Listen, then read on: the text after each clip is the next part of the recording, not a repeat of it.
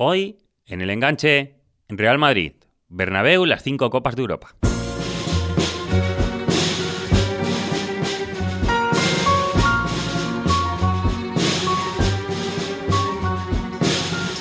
En el momento en que escuches este podcast pueden ocurrir tres circunstancias. Elige la tuya. La primera opción es que todavía no se haya jugado la final de Champions League 2017-2018. Sí, pero todavía no estamos solo en la final. Segunda opción, que el Liverpool haya repetido su victoria de 1981 en la final de la Copa de Europa precisamente frente al Real Madrid.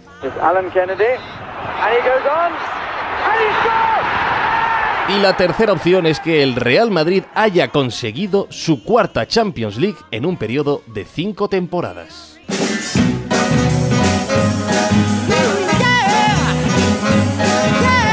Porque parece que el club blanco está destinado a ganar el máximo torneo continental varias veces en periodos cortos. Lo hemos visto recientemente con la décima en 2014. ¡Saca Modri! ¡Arriba Tiago! ¡Remata Ramos! ¡Gol! Lo vimos después con la famosa undécima en el año 2016. El rechace aquí nos queda para Casemiro. Y posteriormente con la duodécima ganada en 2017. Aparece Cristiano, Cristiano coge carrera, le pega a Cristiano, gol. En total han sido tres Champions League en apenas cuatro temporadas.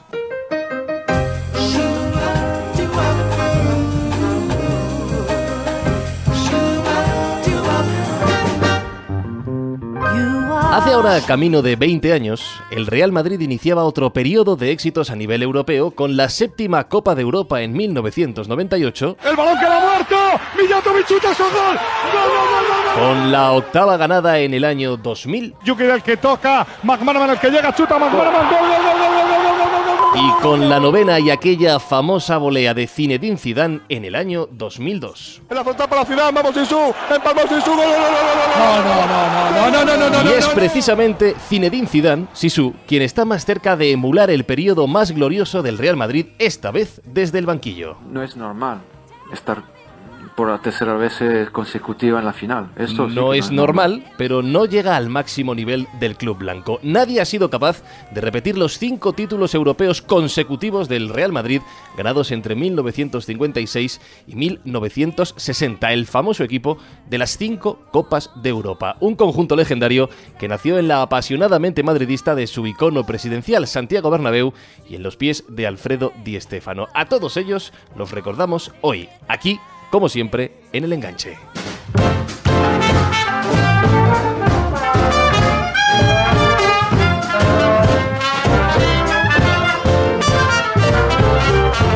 Y es que ya sabes que tienes una nueva historia humana en torno al fútbol, una nueva historia de deporte, de superación, de todo lo que quieras escuchar en este podcast, en El Enganche, cada lunes en Spain Media Radio, en Evox, en iTunes, en Spreaker, donde, cuando quieras, y en redes sociales, arroba El Enganche en Twitter, Facebook e Instagram.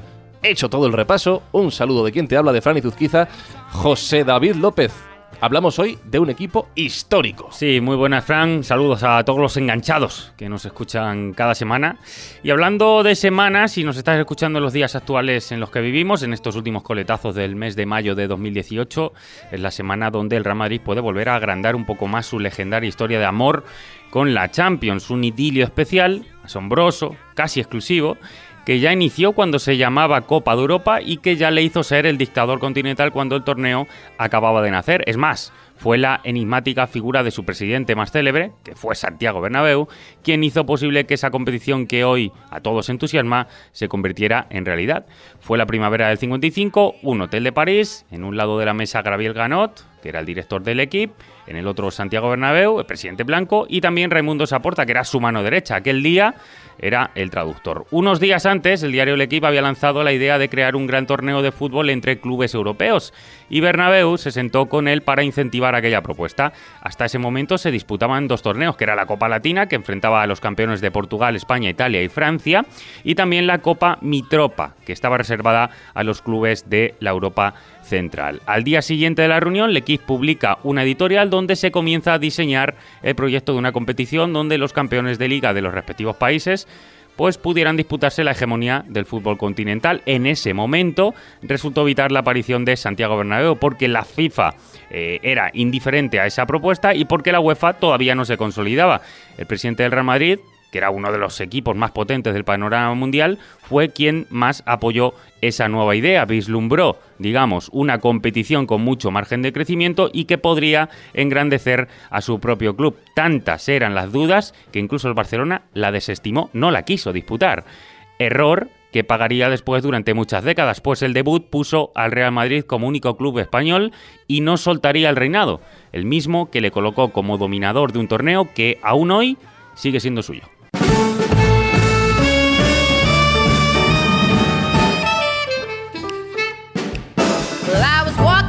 Desgranar personajes especiales siempre requiere una dedicación plena, una gran capacidad de análisis y una atención notable a los detalles de la personalidad. Durante su ya larga trayectoria periodística y además como escritor, Marino Gómez Santos se acercó a grandes personajes de todo tipo para que contextualizaran un momento concreto de la cultura española. Entre todos aquellos apuntes, no podía faltar una sección futbolera encabezada por el creador de aquel gigantesco y primerizo Real Madrid. Hablamos de su presidente, a quien Marino dedicó un libro llamado Conversaciones con Santiago Bernabéu, que hoy queremos diseccionar. Marino Gómez Santos, ¿cómo está lo primero? Bienvenido y un auténtico placer tenerle hoy aquí con nosotros. ¿Qué tal? Muchas gracias, muy bien. Bueno, queremos acercarnos hoy para entender aquel Real Madrid de las cinco Copas de Europa, de las seis Copas de Europa, a la figura de don Santiago Bernabéu. Y nada mejor que hacerlo con usted, como decimos, que pudo charlar muchas veces con él. Así que, lo primero de todo, para ir conociendo cómo fue todo aquello, eh, ¿cómo decide usted escribir este libro, Marino? ¿Y cómo se acerca a Santiago Bernabéu? Esto no es un libro, esto es, esto fueron seis páginas del diario Pueblo, unas conversaciones con don Santiago, que, que muchísimos años después se han recogido en un libro. Bueno, don Santiago Bernabéu fue testigo de mi boda. O sea que don Santiago era amigo porque yo en aquel tiempo circulaba mucho por Madrid y yo era algo conocido y, él era un poco más. O sea que todo, en, en aquel Madrid se conocían todo el mundo todavía. Yo iba con él a, la, tomar el aperitivo con una con sus amigos. Nada se lo dije digo don Santiago yo quería incluirle en mi sección me dijo ah bueno bueno muy bien y entonces qué fácil era entonces. Sí Sí, sí, para mí sí, ahora todo es muy difícil. Eso, eso le iba a decir Marino, porque...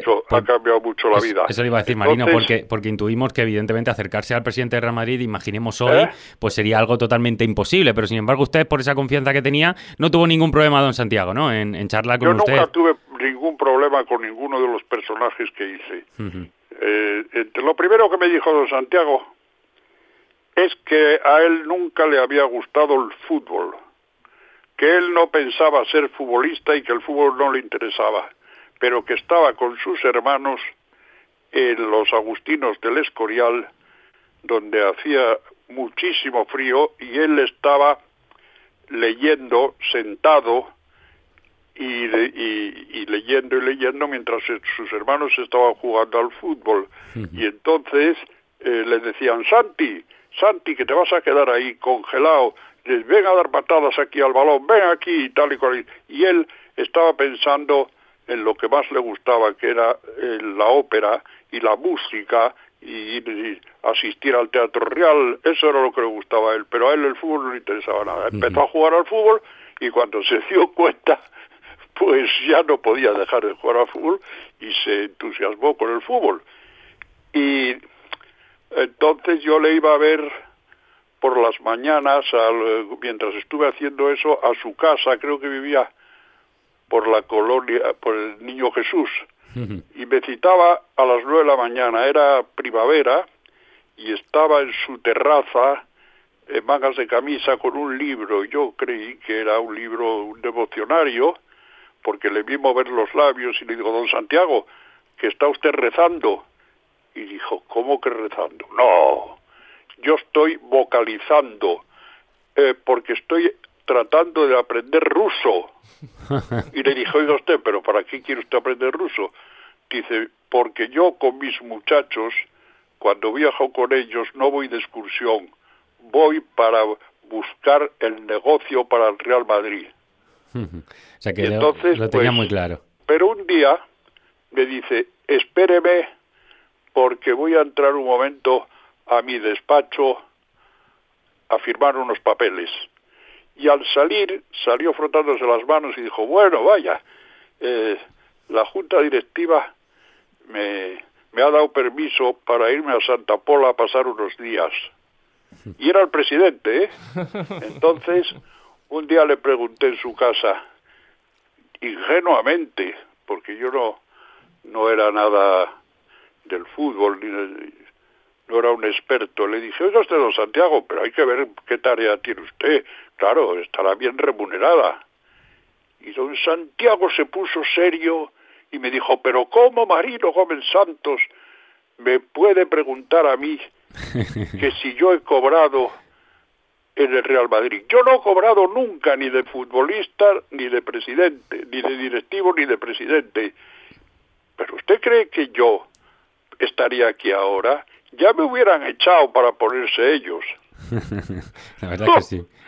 y luego y luego era era un personaje era un personaje con una cabeza eh, extraordinaria luego fue el que trajo como se sabe a Di Stéfano que luego fue muy amigo Sí. mío y y todo lo que hacía don Santiago aparte de la construcción del, del, estadio, todo lo que hacía don Santiago eran cosas lúcidas. Pero pasados los años, muchos, cuando yo hice este libro, tuve una gran decepción, porque veo que en este país no se agradece nada. Fui al Real Madrid a pedir unas fotografías, porque yo las que me había dado él de niño y de con su familia y todo eso se las, las había publicado pueblo y se las había devuelto y entonces fui a pedir unas fotografías y me hicieron firmar tres o cuatro contratos eh, diciendo que tenía que poner eh, en todos eh, que era de la fundación de Real Madrid que no los podía utilizar nada más que para una edición que no sé qué tal.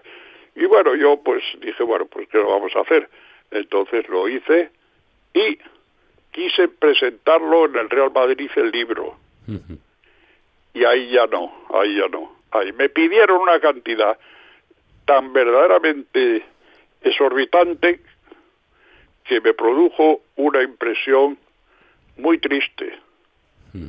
Las ¿Qué, cosas han- qué quedaba de don Santiago ahí? ¿Quién?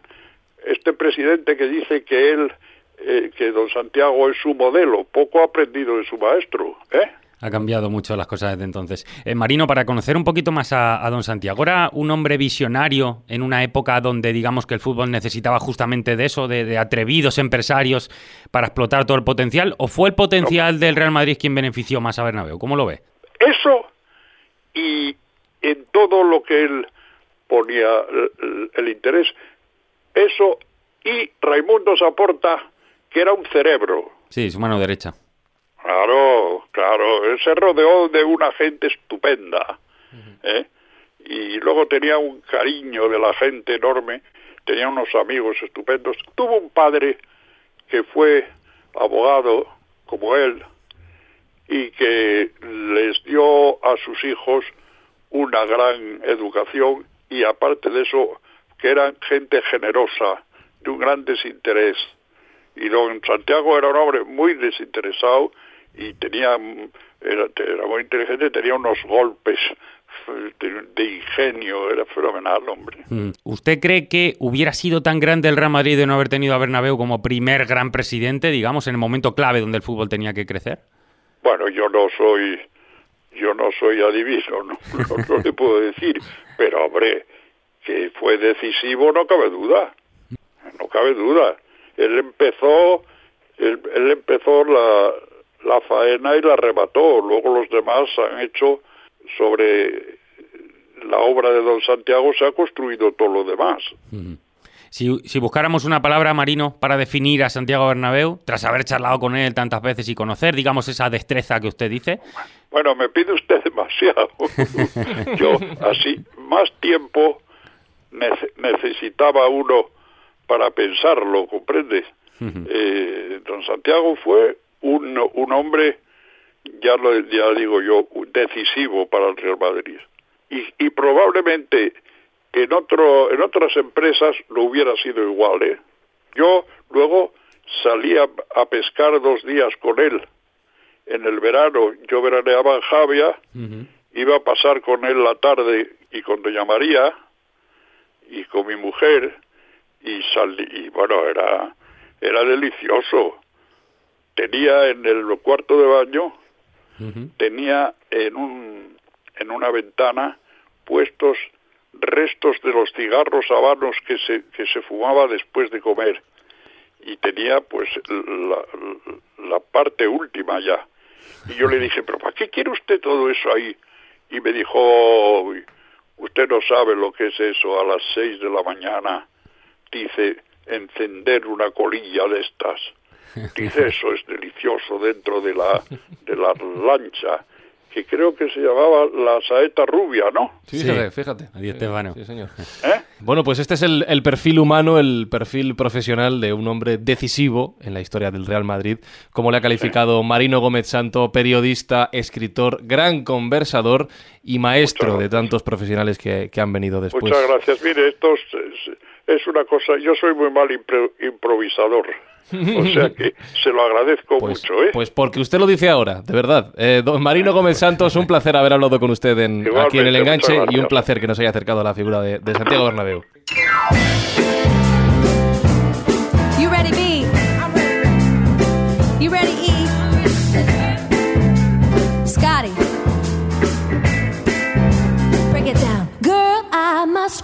El primer gran Real Madrid a nivel europeo fue creado por Santiago Bernabéu cuando el presidente llevaba nada menos que 12 temporadas ya como mandatario, cuando él mismo fue clave para iniciar la Copa de Europa en aquel 1955, donde arrancó la competición más poderosa, pues el equipo blanco no pararía de crecer, de sumar títulos, de aglutinar grandes futbolistas y de desencadenar la locura en la capital de España, que iba a convertirse en epicentro continental, porque todos querían vencer aquel imparable Real Madrid que sumaría nada menos que cinco Copas de Europa consecutivas en un hecho que nadie ha vuelto a repetir. Ganador de tres copas de aquellas y referente absoluto a la defensa madridista era y es para siempre nuestro protagonista de hoy, que es un placer tenerle con nosotros. José Emilio Santamaría, ¿cómo estás? Un placer de verdad tenerte en el enganche. ¿Qué tal?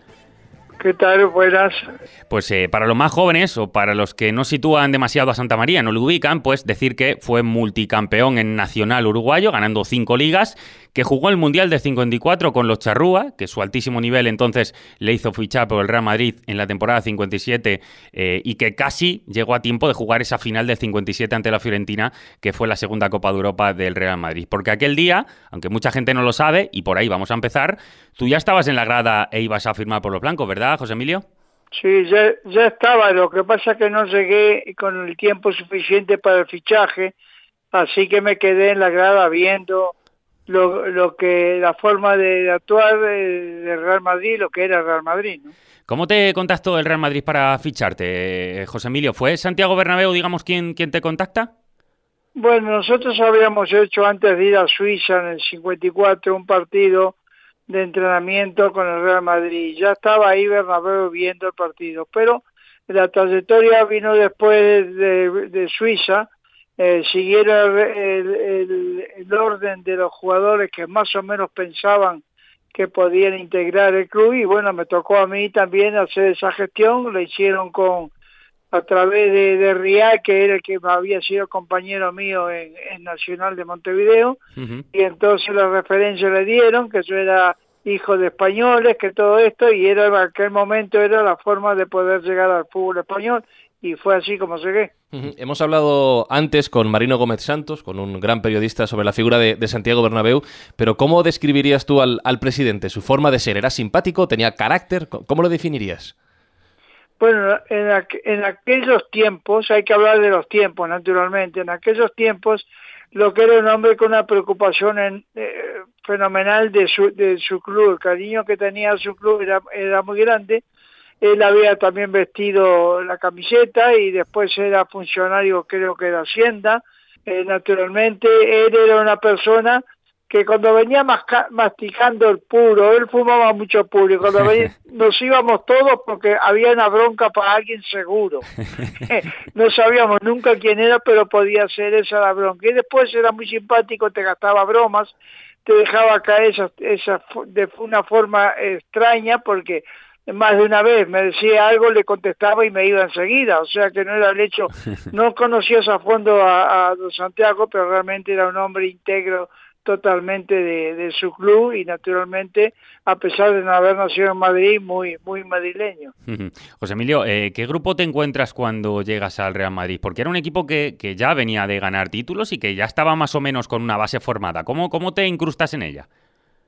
Entro a jugar eh, cuando comienza la temporada, seguimos jugando, empezamos a jugar partido de Copa Europa, el equipo se va adaptando, eh, yo me adapto y ellos a mí, con lo cual eh, nos encontramos con la final de, de, en, el- en Bélgica contra eh, Contra Milan. un equipo que tenía gente eh, muy potente, muy buena, el Milan, y bueno, jugamos y, y el partido fue de tú a tú hasta que al final remontamos el 3-2 y ganamos la Copa nosotros. Ahí, esa fue mi integración. Si tuvieras que elegir una palabra, José Emilio, para definir aquel equipo de- del Real Madrid de las cinco Copas de Europa, del- en el cual tú participaste en tres, como estamos comentando, ¿qué palabra escogerías? Bueno, yo jugué también la cuarta, pero la cuarta, la de los GG, no jugué por, eh, ya la final porque se, se había tenido un, infe- un- Sí. un- un golpe en un pie y no, ya no jugué y, ya jugó mi compañero Felipe, ¿no?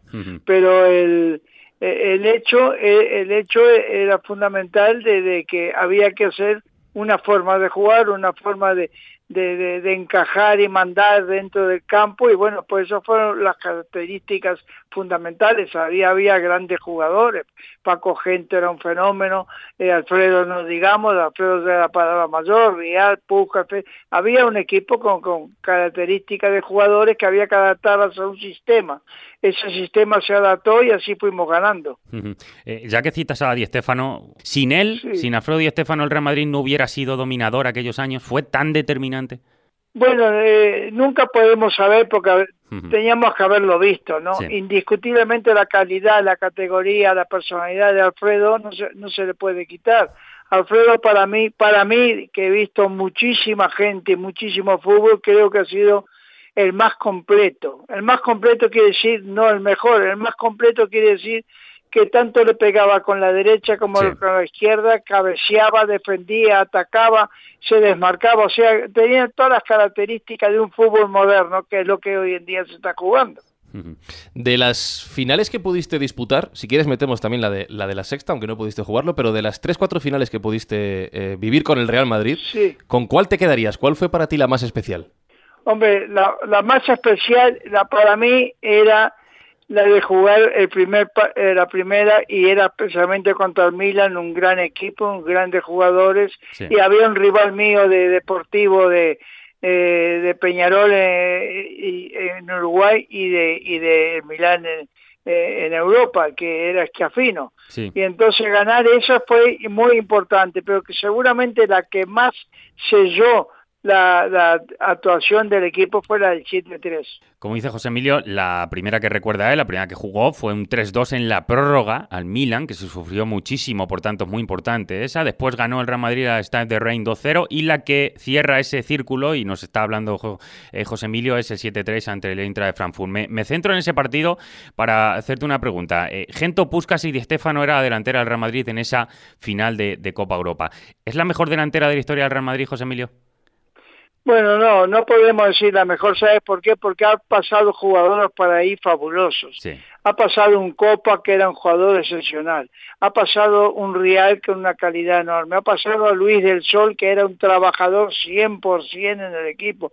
O sea, hay muchos eh, jugadores que han pasado y, y podías adaptarlos en el equipo. Ahora la verdad que aquel equipo se adaptó totalmente y jugábamos siempre los mismos. Llegó un momento que decía, ¿para qué van a viajar más si con los 11 ni se lesionan ni nada de nada?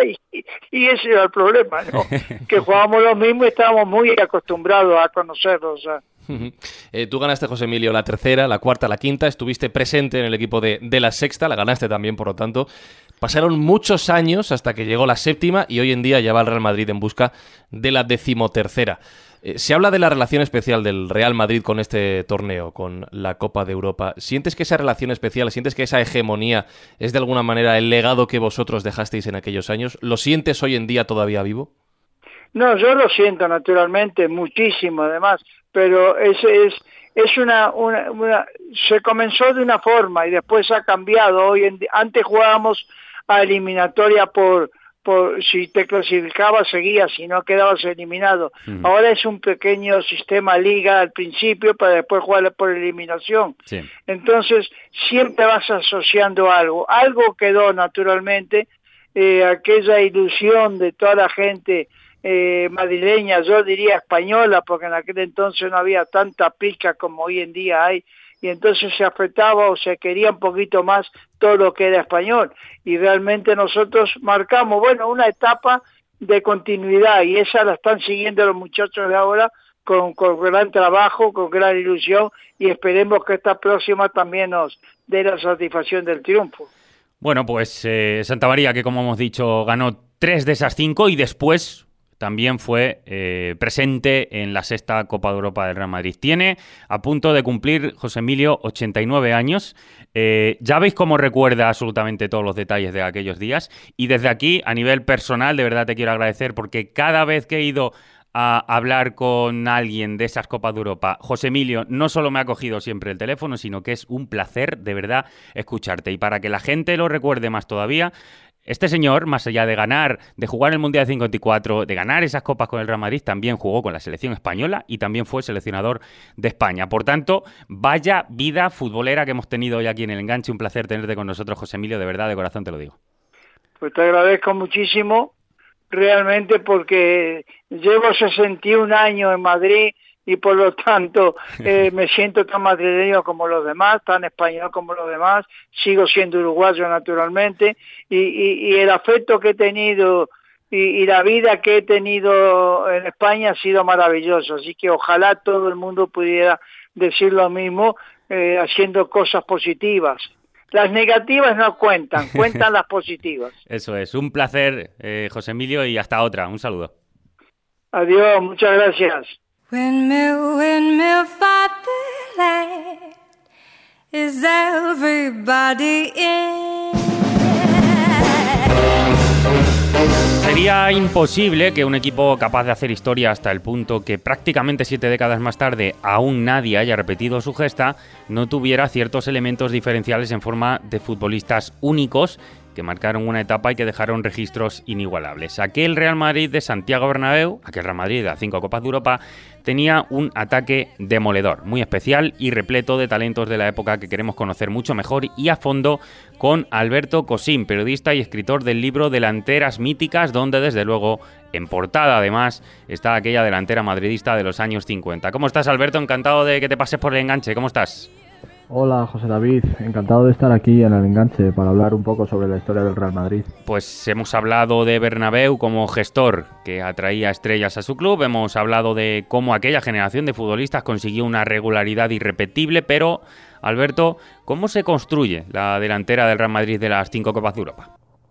Bueno, pues el momento clave se produce entre 1953 y 1954 con la llegada primero de Alfredo Di Stéfano y de Paco Gento y posteriormente con la de Héctor Rial y con el cambio de entrenador, ya que Enrique Fernández le dejó su puesto a José Villalonga. En esos años en el Real Madrid pues era frecuente ver en la delantera a Luis Moloni, un delantero canario que, que llegó a finales de los años 40, a José Luis Pérez Payá, que militó en el Atlético de Madrid con Ben Barreco Carlson, o al argentino Roque Olsen, un buen socio de Di Stéfano que fue una ayuda para la Seta Rubia en los primeros meses aquí en Madrid. Eh, los tres llegaron a disputar varios minutos de la, de la primera Copa de Europa, pero poco a poco comenzaron a dejar su puesto a otros jugadores. Pero la clave sobre todo fue el fichaje de Di Stefano, Gento y Rial en apenas unos meses. O sea que, Alberto, conociendo más o menos ya las cualidades de, cada uno de esos integrantes de, de aquellas Copas de Europa, eh, digamos que fue clave cómo se fue actualizando el equipo, ¿no? Los nuevos fichajes que fueron llegando a la zona de ataque. En la primera Copa de Europa, en la de 1956 contra el Stade de Reims, el ataque lo formaron Joseito, Marsal, Di Stefano, Rial y Gento. Bueno, de Di ¿qué más se puede decir? Pues que era un auténtico genio, ¿no? Un, jugador completísimo que era capaz de defender en área propia, de armar la jugada en el medio campo y de llegar al área contraria para finalizarla en gol. Gento, por su parte de la izquierda, brillaba por su, por su velocidad. Era un jugador imparable en carrera y con una velocidad tremenda que era inalcanzable para cualquiera de sus rivales. Y Real, pues era un jugador bastante diferente. Era un interior de, de mucho talento, de visión de juego e inteligencia. Los dos formaron una gran pareja y Real sobre todo tenía una, una jugada predilecta con Gento en la que le ponía el balón al hueco para que el cántabro aprovechase su velocidad. Luego los otros dos integrantes de la delantera son bastante más desconocidos para el gran público. Joseito era un extremo derecho nacido en Zamora, muy versátil, con buena técnica y notable olfato de gol. Mientras que Marsal destacaba por su habilidad y por su dribbling. Hay un gol bastante famoso suyo, que es contra el Athletic Club eh, de Bilbao en Liga, en el Bernabéu, eh, y es el gol llamado el minuto largo, porque estuvo durante 45-50 segundos con el balón en sus pies mientras se deshacía de jugadores bilbaínos hasta que consiguió batir a, a Carmelo Cedrún. Uh -huh. Para Di Stefano es uno de los mejores goles que vio en su vida y parece ser que durante un minuto la gente del Bernabéu estuvo aplaudiendo aquella obra de arte. Luego, en orden cronológico, la segunda Copa Europa eh, contra la Fiorentina en 1957 en Madrid hubo dos modificaciones. Entraron Copa y Mateos por Joseito y Marsal. Copa, que había sido fichado recientemente del Stade de Reims, pues bueno, allí en Francia jugaba como delantero. Pero aquí en España tuvo que adecuarse al extremo diestro ya que estaba Di Stefano en esa posición. Y bueno, Copa era un jugador fabuloso, un jugador desequilibrante con mucho gol, con un regate fantástico y muy astuto. De los buenos. Y luego Mateos, al que apodaban Firifici, era un interior eh, bastante diferente a los que había en la época, porque destacaba sobre todo por su velocidad, por su eh, picardía y por su eficacia de cara a gol. Eh, los dos años siguientes, en el 58 y en el 59, no hubo fichajes en, en el frente de ataque para, para la final. Eh, hubo dos cambios, eso sí, ya que en el 58 jugó Joseito por, por Mateos y en el 59 el cambio pues fue la inversa.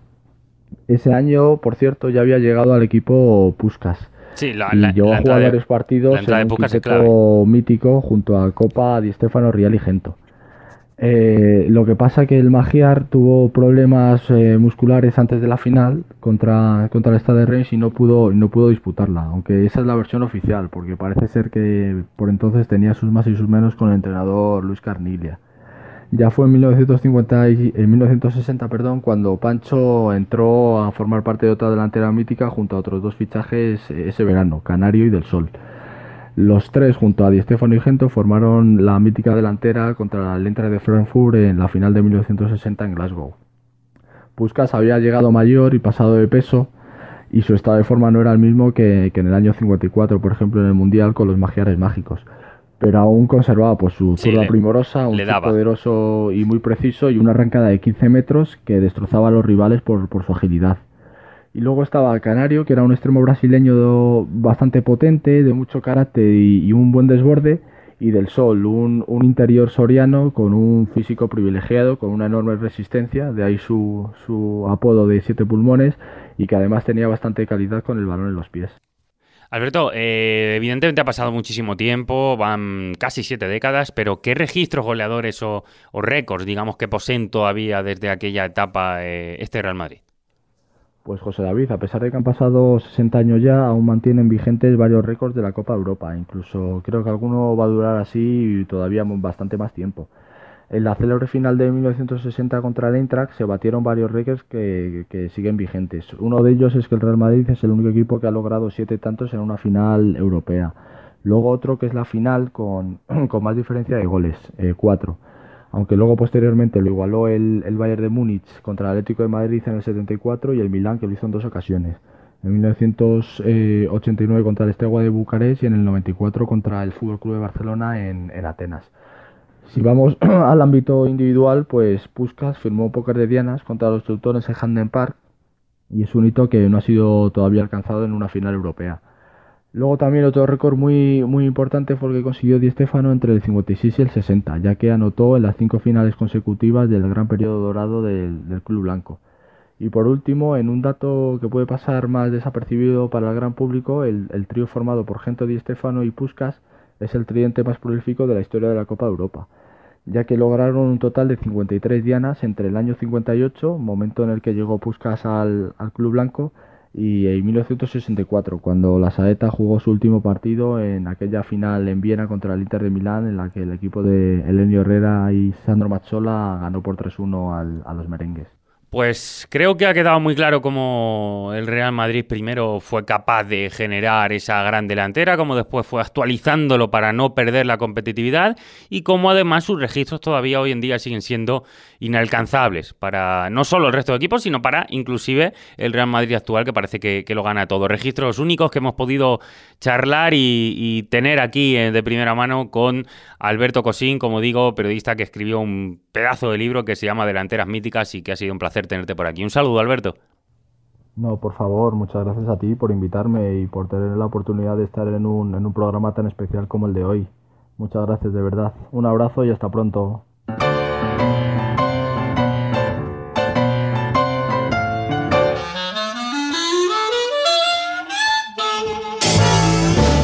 Estaba preguntándome José David, eh, con esa manía que hay ahora de ponerle iniciales a las delanteras. Antes has mencionado la de. No me hagas esto. Gento Puskas y Stefano. Sí.